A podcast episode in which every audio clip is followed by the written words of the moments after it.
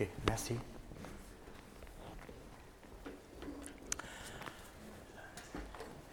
Ich wollte mal fragen von euch fragen, wer von euch war denn schon mal im Verkehrshaus? Einfach mal Handzeichen geben. Ja, die meisten.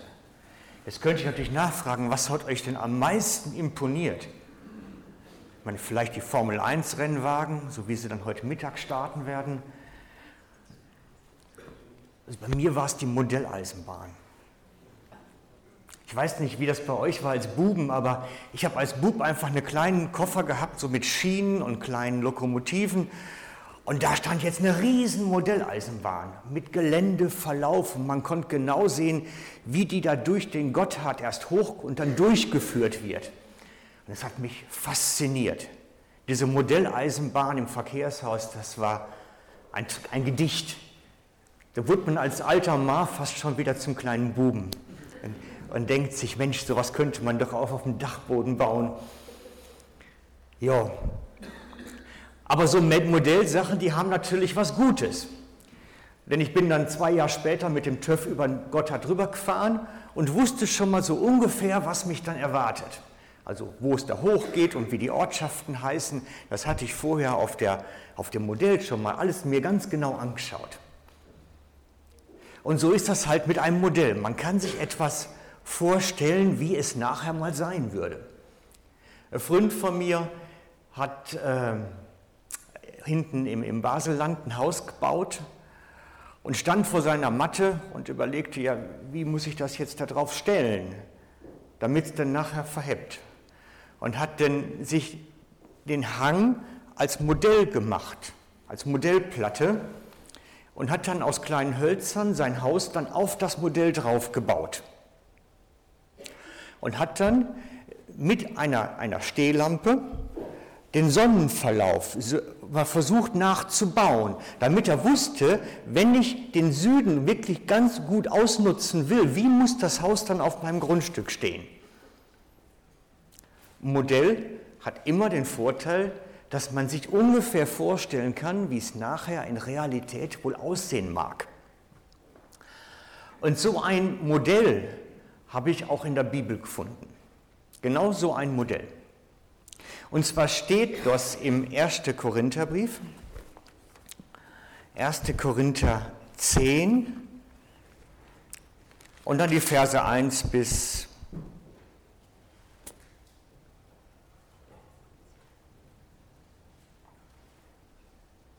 Ja, eigentlich eins.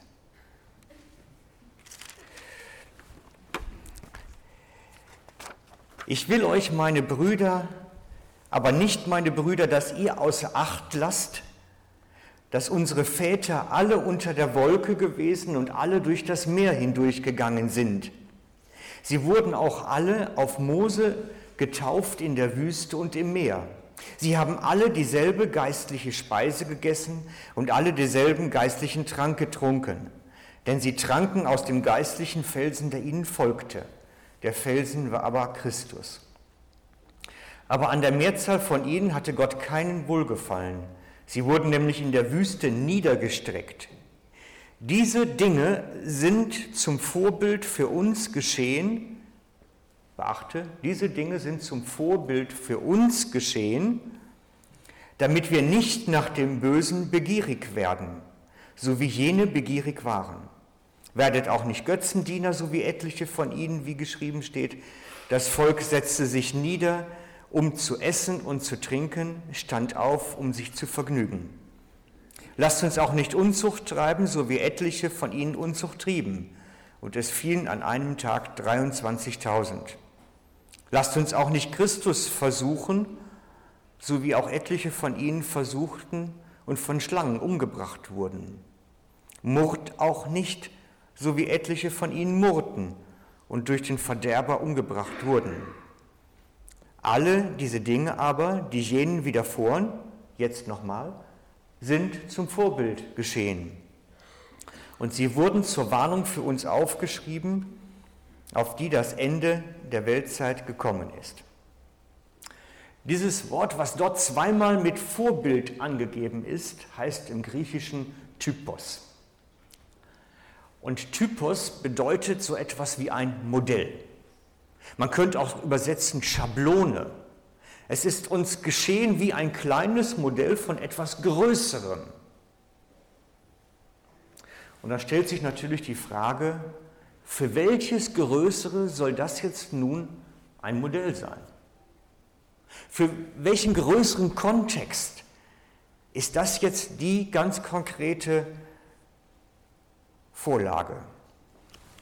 Und ich habe dann einiges studiert und mir angeschaut und verglichen und denke aus dem heraus heute, dass diese Geschichte vom Volk Gottes, was in Ägypten in der Sklaverei ist, herausgeführt wird, durch das Wasser muss, durch die Wüste muss und nachher im gelobten Land ankommt, ist insgesamt ein Modell, eine Vorlage für den Jüngerschaftsprozess. Es ist eine Vorlage für den Jüngerschaftsprozess. Und ich möchte das einmal in versuchen, wir versuchen immer nur, versuchen darzustellen. In der Hoffnung, dass die Technik gelingt. Ich skizziere jetzt einmal eine Pyramide, so, die ist nicht ganz schön, dann malen wir noch eine in den Hintergrund vielleicht und noch hier hinten eine hinter. Genau, wunderbar, ihr habt es hingekriegt. Eine Pyramide-Landschaft. Steht für Ägypten. Und ich glaube, dass das der Moment ist, an dem Menschen versklavt sind. Ägypten ist der Ort der Sklaverei. Und übertragen auf uns ist das der Ort, wo wir an den Bösen versklavt sind. Es ist ein ganz aktuelles Bild, ein Bild der Versklavung, der Knechtschaft unter der Hand von etwas Größerem. Ägypten ist der Ort, wo Menschen, die nicht mit Jesus leben, in der Hand des Bösen versklavt sind. Das ist die Übertragung auf Ägypten. Und sie werden dann hinausgeführt aus Ägypten. Und zwar durch das Schilfmeer hindurch. selbst das gelingt. Heute Morgen ist ein gesegneter Morgen. Durch das Wasser hindurch. Und durch das Wasser, das ist der Moment, wo der Böse keine Handhabe mehr hat. Ich benutze das Bild des Wassers auch oft als das Bild der Taufe, wo wir wirklich abgestrennt werden vom Bösen, wo Gott letztlich den entscheidenden Schritt macht. Und dann geht es durch die Wüste. Und das ist die Wüste der Veränderung. Das ist der Platz, aus dem ein Volk von Sklaven ein Volk von Gotteskindern wird. Der Ort, wo Menschen, die gewohnt sind und Mechanismen haben, wie man unter Sklaverei lebt, nun lernen, wie man in Gottes Hand lebt. Und von der Wüste geht es dann nachher in das Land, wo Milch und Honig fließen und wo die Weintrauben so groß, sehr groß am Baum wachsen. Das Land von Milch und Honig, das gelobte Land, das Land des Friedens. Und wir haben überlegt und, und uns überlegt, Benny und ich, dass wir diesen ganzen Prozess mit uns als Gemeinde Schritt für Schritt einmal durchgehen wollen. Das heißt wirklich jede einzelne Etappe uns anschauen wollen und sehen wollen, was können wir aus diesem Schritt heraus für unsere Jüngerschaft lernen. Was für eine Lektion ist da drin und für was dient jetzt das Modell heute, der Abschnitt? Das ist so jetzt über das, was wir die nächsten Wochen haben, ein wenig der Überblick. Wir starten heute in Ägypten und werden auch nächsten Sonntag da noch sein.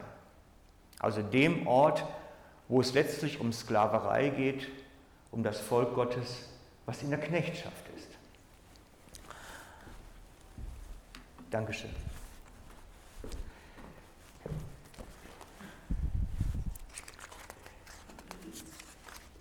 Und zwar möchte ich heute im ersten Teil den Blick werfen auf die Situation, wo der Mose seine Konfrontation mit dem Pharao hat, wo die sich gegenüberstehen und bekämpfen und wo es darum geht, gib mein Volk frei, gib die, meine Leute frei.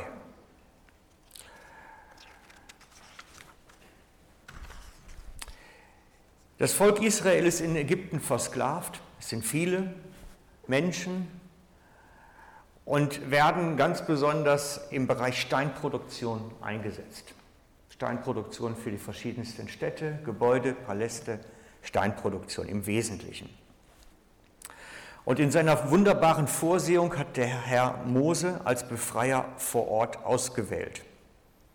Von Geburt an hat er Mose mit allen Eigenschaften versehen, die notwendig waren, dass er das überhaupt an, aufnehmen konnte, den Auftrag annehmen konnte. Er wurde am Hof des Pharao groß und konnte dadurch überhaupt nachher vor dem Pharao erscheinen. Wäre er ein Sklave gewesen, hätte er nie erscheinen dürfen. Er wurde also von Gott von Geburt an auserwählt für einen Auftrag. Wir lesen im 2. Mose 7, und der Herr sprach zu Mose, siehe, ich habe dich dem Pharao zum Gott gesetzt, und dein Bruder Aaron soll dein Prophet sein. Du sollst alles reden, was ich dir gebieten werde. Und dein Bruder Aaron soll es dem Pharao sagen dass er die Kinder Israels aus seinem Land ziehen lassen soll. Aber ich will das Herz des Pharaos verhärten, damit ich meine Zeichen und Wunder im Land Ägypten zahlreich werden lasse. Und der Pharao wird nicht auf euch hören, sodass ich meine Hand an Ägypten legen und mein Heer, meine Kinder, mein Volk Israels durch große Gerichte aus dem Land Ägypten führen werde. Und die Ägypter sollen erfahren, dass ich der Herr bin, wenn ich meine Hand über Ägypten ausstrecke und die Kinder Israels herausführe aus ihrer Mitte. Und Mose und Aaron handelten genau so, wie ihnen der Herr geboten hatte. Und Mose war 80 Jahre alt und Aaron 83, als sie zu dem Pharao redeten. Also ihr seht, es ist keine Frage vom Alter, ob Gott einen gebraucht oder nicht. In keiner Weise. Und der in Anführungszeichen ältere Herr, Mose, bekommt einen riesen Auftrag. Du trittst jetzt vor den Pharao. Und zwar in einer Form, dass man etwas verlangt. Also der Pharao ist jemand, wo man eigentlich bestimmt nicht mit Bitten groß hinkommen darf. A ist er das nicht gewohnt und B ist er da nicht gut drauf zu sprechen, für gewöhnlich. Aber er muss dahin und muss eine Riesenbitte aussprechen oder eine Riesenforderung. Eigentlich ist es keine Bitte, sondern eher eine Forderung. Lass du die israelischen Sklaven frei. Freunde, und da geht es nicht um eine, um eine Nettigkeit. Da geht es um richtig viel Kohle. Da geht es um Geld. Denn das ist ein echter Wertgegenstand. Ohne die Sklaven wäre Ägypten nicht mehr das, was sie vorher waren. Sie trugen wesentlich dazu bei, dass es irgendwie läuft, der ganze Laden. Und darum weigert er sich natürlich. Er sagt, ich lasse doch nicht einfach meine Sklaven wegziehen. Ich meine, wenn jetzt zu euch jemand käme und sagt, überweis mir mal 20.000 Stutz, äh, würdest du auch sagen, einen Vogel zeigen, was, was soll das jetzt? Ich gebe doch nicht einfach Vermögen her. Und es kommt zu einem heftigen Schlagabtausch, der dann immer wieder in den einzelnen, in den einzelnen Plagen seinen Ausdruck findet. Ich nehme sie alle durch, alle Plagen, weil es kommt mir auf einen speziellen Punkt an, dass wir den sehen da dran. In der ersten Plage wird der Nil zu Blut.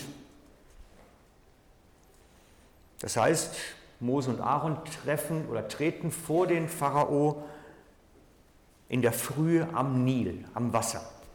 Scheinbar wusste er, dass der morgens da spazieren geht oder ich weiß nicht was. Und jedenfalls treten die beiden vor ihn und fordern dann, lass das Volk ziehen. Und dieser erste geschieht durch den Stab des Aaron. Aaron wird dein Prophet sein, durch den Stab des Aaron. Die Reaktion des Pharao ist, seine Propheten können das Gleiche. Die können auch das Nilwasser zu Blut werden lassen. Sie werden später mit Namen benannt, Jannes und Jambre. Auch sie können Nilwasser zu Blut werden lassen. Also sagt er, warum soll ich euch glauben? Das können meine Leute auch. Ich lasse niemanden ziehen. Das ist kein Beweis. Zweite Plage. Frösche. Das ganze Land ist voll Frösche. Meine, so ein paar finde ich ja immer noch, können noch ein bisschen nett sein, aber so ein ganzes Land ist nicht toll. Mit Warnung an den Pharao, wahrscheinlich im Palast, durch den Stab des Aaron. Und man staune, er stimmt der Freilassung zu, wenn die Frösche verschwinden. Aber da seine beiden Wundertäter das ebenfalls machen können, sagt er sich, ändert er nachher seine Haltung, auch nach Beendigung der Plage, und sagt, äh, äh, doch nicht, lass ihn nicht gehen, Etschi Betschi, Dritte Plage, Stechmücken. Die, Menschen, die Mücken plagten Mensch und Vieh, ohne Androhung, ohne irgend Vorwarnung, durch den Stab des Aaron. Und dann kommen die Wahrsager, die beiden Magier, Jan, Jannes und Jambre, und sagen dem Pharao, das ist ein Zeichen Gottes. Das hat noch keiner von uns fertiggebracht. Sie raten dem Pharao nachzugeben. Lass sie ziehen. Wer weiß, was noch kommt. Also die beiden Magier sagen, lass sie ruhig gehen. Das ist jetzt kritisch, das können wir nicht. Aber der Pharao gibt nicht nach. Vierte Plage, Hundsfliegen. Und es entstand ein schwerer Schaden im Land durch die Fliegen.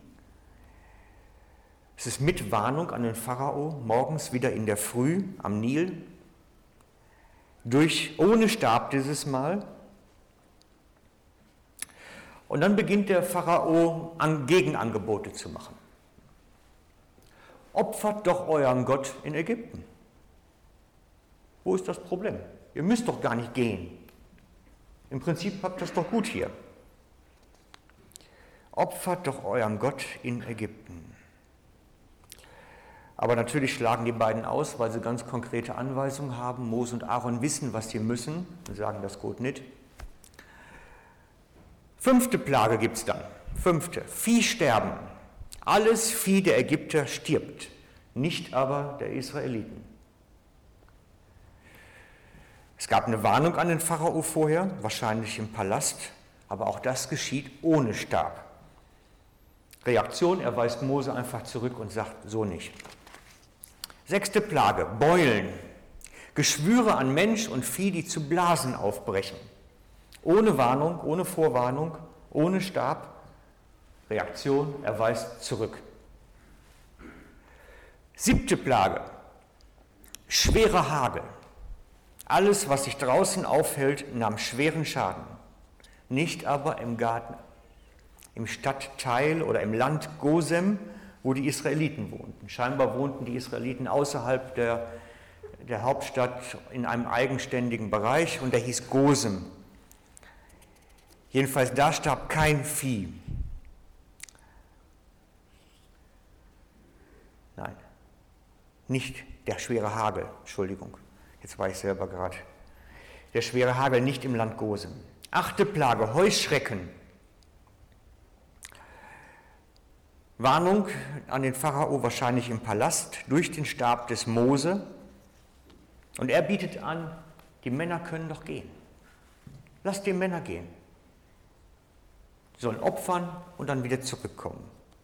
Die beiden, also Mose und Aaron, lehnen natürlich zurück, lehnen ab. Neunte Plage, Finsternis, ohne Vorwarnung, durch die Hand des Mose, wahrscheinlich mit Stab. Und er bietet dann an, dass die Menschen ziehen dürfen, nicht aber das Vieh, weil er weiß, dann müssen sie zurückkommen. Weil er weiß, dann müssen sie zurückkommen. Und dann kommt es zur allerschlimmsten, zur letzten Plage. Das ist der Tod der Erstgeburt bei allen Ägyptern. Also jedes älteste Kind starb bei den Ägyptern. Und das war dann nachher auch für den Pharao zu viel. Und er drängt die Israeliten zum Gehen. Nun geht endlich. Welche Lektion steckt jetzt in dem Text für uns? Was ist daran modellhaft für unsere Jüngerschaft, für unsere Nachfolge Jesu? Was daran ist Vorbild oder Schablone? Ich denke erstmal ein erstes.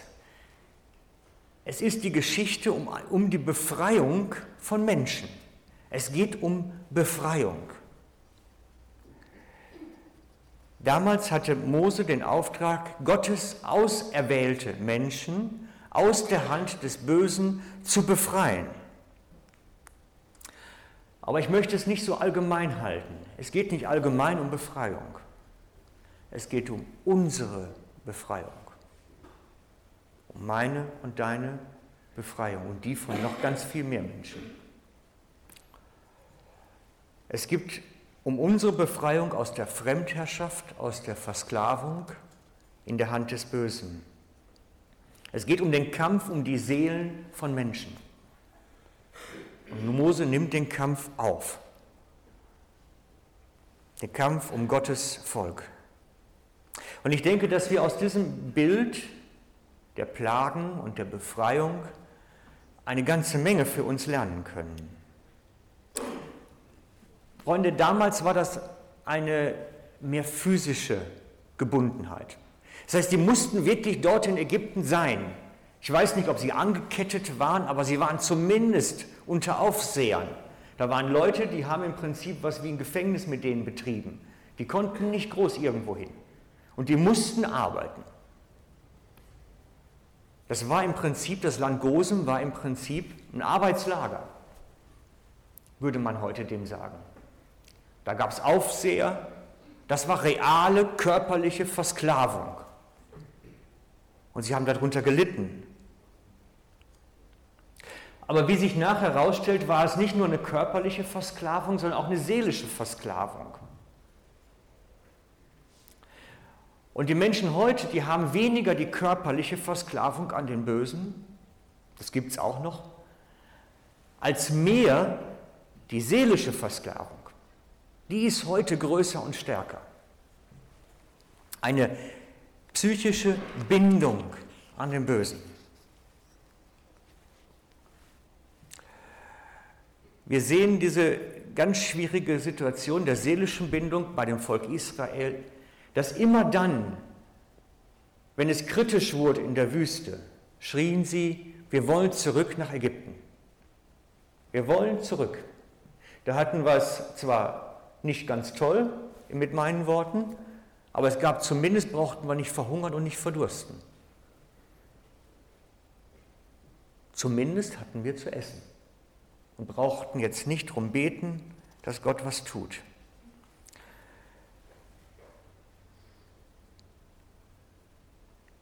Wir wollen zurück nach Ägypten, weil da waren wir wenigstens versorgt. Und ich glaube, das ist für mich heute der Kernsatz. Ich will zurück nach Ägypten, weil da bin ich wenigstens versorgt.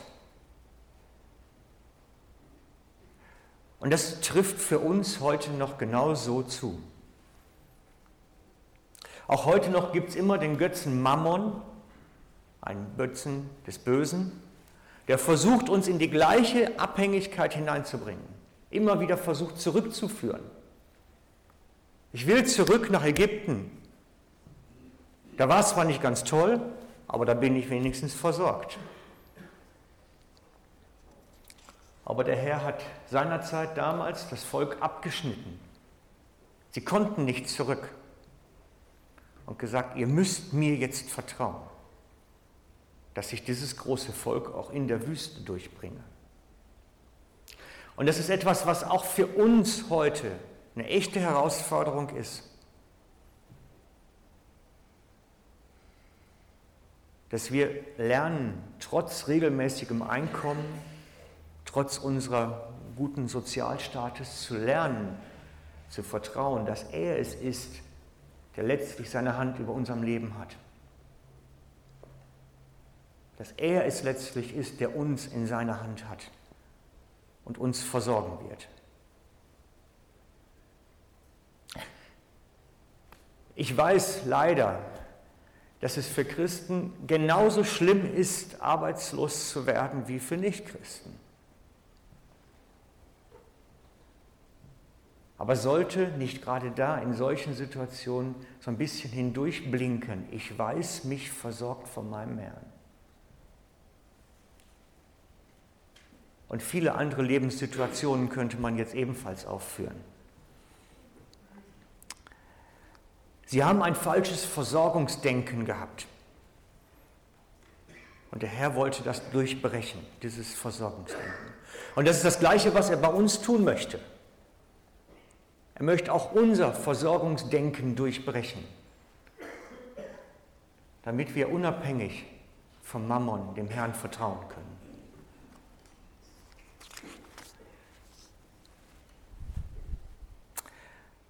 2. Mose 16, Vers 3.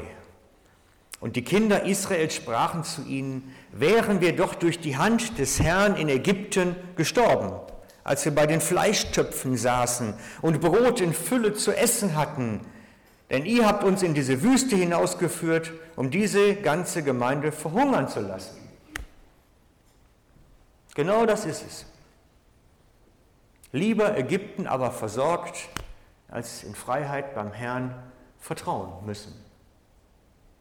Da ist genau dieser Spannungsbogen drin. Wir wollen zurück zum Pharao. Da hatten was wenigstens sicheres zu essen. Oder man könnte auch sagen, wir hatten es in der Hand, etwas zu essen bekommen. Das heißt, wir mussten uns doch nur mit dem Pharao gut stellen und schon lief der Laden. Wenn er mal ein bisschen mehr Arbeit haben wollte, machten wir die halt. Da geht es auch darum, wir wollen es selbst in der Hand halten. Wir wollen selber dafür sorgen können. Wir wollen nicht vertrauen müssen, dass der Herr versorgt, sondern wollen es selbst können, selbst machen. Jesus, Jesus selber nahm diese Vorlage auf und führte seine Jünger aus diesem falschen Versorgungsdenken heraus. Er kommt zu den Vieren an den See und sagt ihnen, kommt, folgt mir nach. Also steigt aus eurem Schiff, aus eurer Versorgungslage, steigt aus eurem, der eine war selbstständig, drei waren mindestens angestellt, steigt aus, aussteigen und kommt mit mir. Jüngerschaft bei Jesus hieß wirklich abschneiden, ganz konkret. Und er nahm sie dann mit. Und selbst der, der der Unternehmer bei ihnen war, Petrus war zumindest Unternehmer, weil er hatte ja die Boote und die anderen durften dann bei mitarbeiten. Wie das funktionierte damals, weiß ich nicht genau. Der hat sein Gewerbe aufgegeben. Die haben ihre Versorgung, ihre Selbstversorgung aufgegeben und haben gesagt, okay, auf dein Wort hin kommen wir jetzt mit und wollen vertrauen, dass du dafür sorgen wirst, wenn wir mit dir ziehen, dass wir immer genug haben. Sie haben sich Jesus anvertraut, seiner Versorgung, seiner Fürsorge anvertraut. Selbst die, die ganz selbstständig waren, die auf eigenen Beinen standen. Jesus hat sie aus ihrer sicheren Heimatumgebung herausgenommen und gesagt, jetzt macht, vertraut mir. Und der Herr will uns auch herausführen, jeden von uns. Herausführen aus diesen Gebundenheiten von Ägypten. Und das mag bei jedem etwas anders aussehen. Aber Ägypten ist in jedem von uns drin. In all unserem Herzen gibt es ein Ägypten. Und es ist die Frage nur, bin ich frei oder bin ich noch gebunden? Und ich habe mich lange gefragt, kann ich euch Kriterien an die Hand geben, mit denen man mal so einen Selbstcheck machen könnte? Wo stehe ich denn? Und ich möchte es mal ganz scharf formulieren, auch wenn ihr nachher vielleicht böse seid. Ich möchte es mal ganz scharf formulieren. Wenn du 20 Jahre am gleichen Ort wohnst, könnte das ein Indikator dafür sein, dass du immer noch in Ägypten hockst. Wenn deine Nachbarn nach fünf Jahren Wohnsitz immer noch nicht weißt, wie sie heißen und was sie für eine Geschichte haben, könnte es sein, dass dein Herz in Ägypten ist. Wenn deine Verwandtschaft von deinem Christsein noch nichts mitgekriegt hat, könnte es sein, dass dein Herz noch in Ägypten ist. Wenn deine Arbeitsstelle nur dem dient, dass du versorgt bist und deine Kinder gut rauskommen, könnte es sein, dass dein Herz in Ägypten ist. Ich stelle viele Sachen, die wir für normal empfinden, in Frage damit.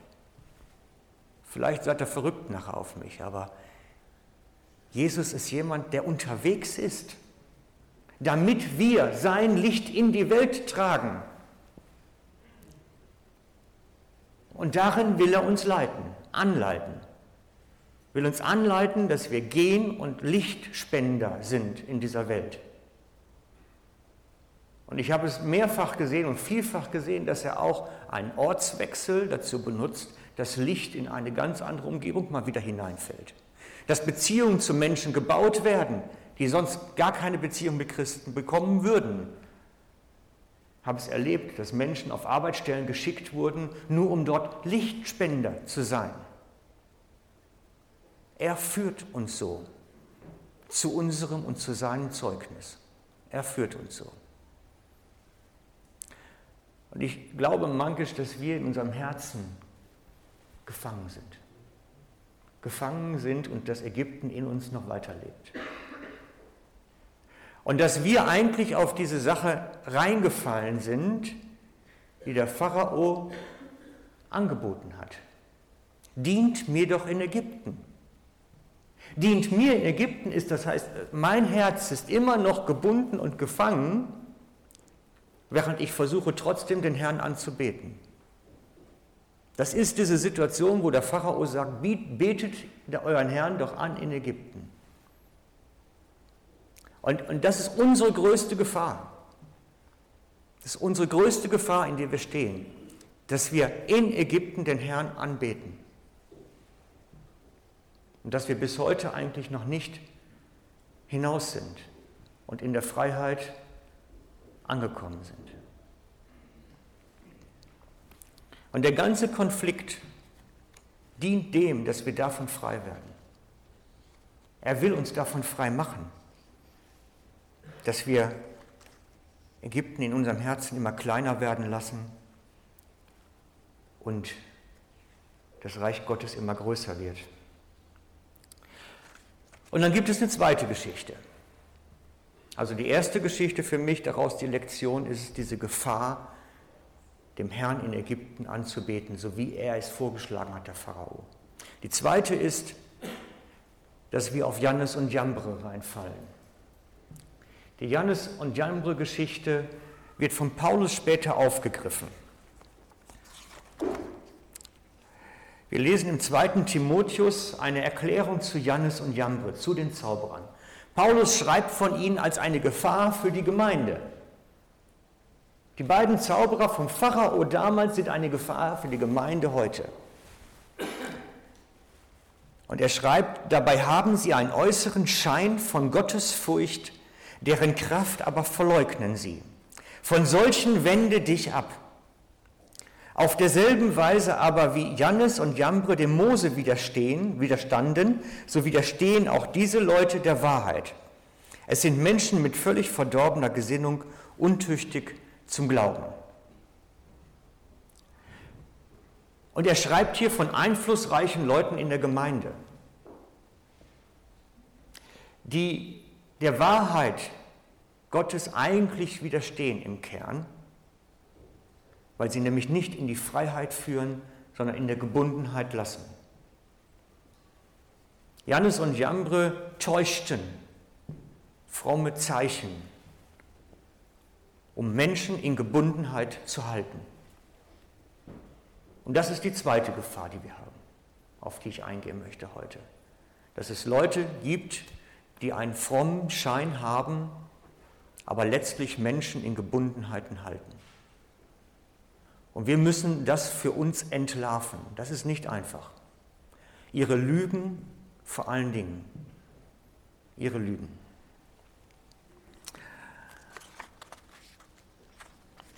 Entlarve die Lügen von Jannes und Jambre in dir. Die Lügen, die ich glaube. Und da gibt es genug von. Wir glauben sehr viele Lügen. Wo wir manchmal sagen, das sind die Wahrheiten der Welt. Nein, das sind die Wahrheiten von Jannes und Jambre. Die sind eingezogen längst bis in die Gemeinde. Glauben wir Lügen, Märchen. Entlarve die Lügen in dir. Da kommt nämlich sonst nur das alte Gesetz im neuen Gewand, mehr nicht. Das Königreich der Himmel ist angebrochen, sagt Jesus. Das Königreich der Himmel ist angebrochen in uns. In uns. Und wir spüren es, wenn wir merken, der Herr führt uns in die Freiheit, in die Freiheit der Gotteskinder. Ein Königreich der Freiheit, des Friedens, und ein Königreich der Sicherheit durch den Herrn, nicht durch unsere eigenen Methoden. Nächsten Mittwoch, kommende Woche Mittwoch, werden wir einen Werkstatt-Leben-Abend machen. Das heißt, es ist für alle Interessierte offen. Und da geht es um diese Lügen. Das Thema heißt, wie der Teufel uns reitet. Wie der Teufel uns reitet. Und da geht es um die Lügen des Bösen in unserem Leben, denen wir glauben wie wir uns von diesen Lügen befreien können, wie wir sie entlarven, wie wir sie verstehen und davon frei werden können. Auch heute noch geht es immer noch bei diesem Kampf um die Befreiung von Menschen. Aber es geht um unsere Befreiung, dass wir wirklich im Land des Friedens in seiner Ruhe ankommen können, in unserem Herzen dass wir es wirklich erleben können, dass unser Herz ruhig wird. Die Bibel schreibt davon, als der Frieden, der höher ist als alle Vernunft. Und wer das einmal geschmeckt hat und einmal gespürt hat, der will das immer wieder haben. Der will nicht zurück nach Ägypten. Der will diesen Frieden. Darum lade ich euch ein, am Mittwoch zu kommen, natürlich, aber auch das Ägypten in euch zu entdecken und zu sagen, ich will das nicht mehr. Ich mag nimmer. Ich will nicht mehr in diesen falschen Verbogenheiten drin sein, in diesen Gebundenheiten. Ich will frei werden davon. Ich mag nimmer. Und ich lade euch ein, dann nachher zu den Leuten zu kommen, die hier für den Gebetsdienst sind und sagen, hey, ich mache das jetzt fest. Ich will dem widerstehen als eine Entscheidung. Wir müssen manche Entscheidungen treffen für unser Leben. Und sowas ist eine Grundsatzentscheidung, dass ich sage, ich will den Kampf aufnehmen. Ich will es aufnehmen und das Ägypten in mir eliminieren. Ich will es verlassen, nicht mehr zurück. Wie gesagt, es sind zwei Punkte. Das erste ist, dem Angebot des Pharao nachzukommen und zu sagen, ist doch auch ganz nett. Beten wir den Herrn halt in Ägypten an. Und das Zweite, Jannes und Jambre und ihren Lügen glauben, die letztlich nur dafür sorgen, dass wir weiterhin in Gebundenheiten unterwegs sind. Ich möchte jetzt mit uns beten.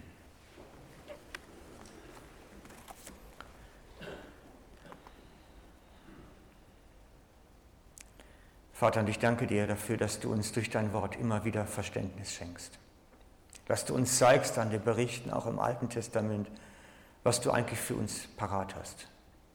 Und ich möchte dich bitten, dass du das Ägypten in uns entlarvst, dass du es aufdeckst, zur Schau stellst, damit wir den Kampf aufnehmen können, damit wir anfangen können, dagegen anzugehen, gegen diese Gebundenheiten, gegen die Fesseln des Bösen in uns. Wir bitten dich, komme du mit deinem Heiligen Geist und erfülle uns neu und beginne in uns dein Werk. dass wir zur Freiheit kommen, zur Freiheit der Gotteskinder. Amen.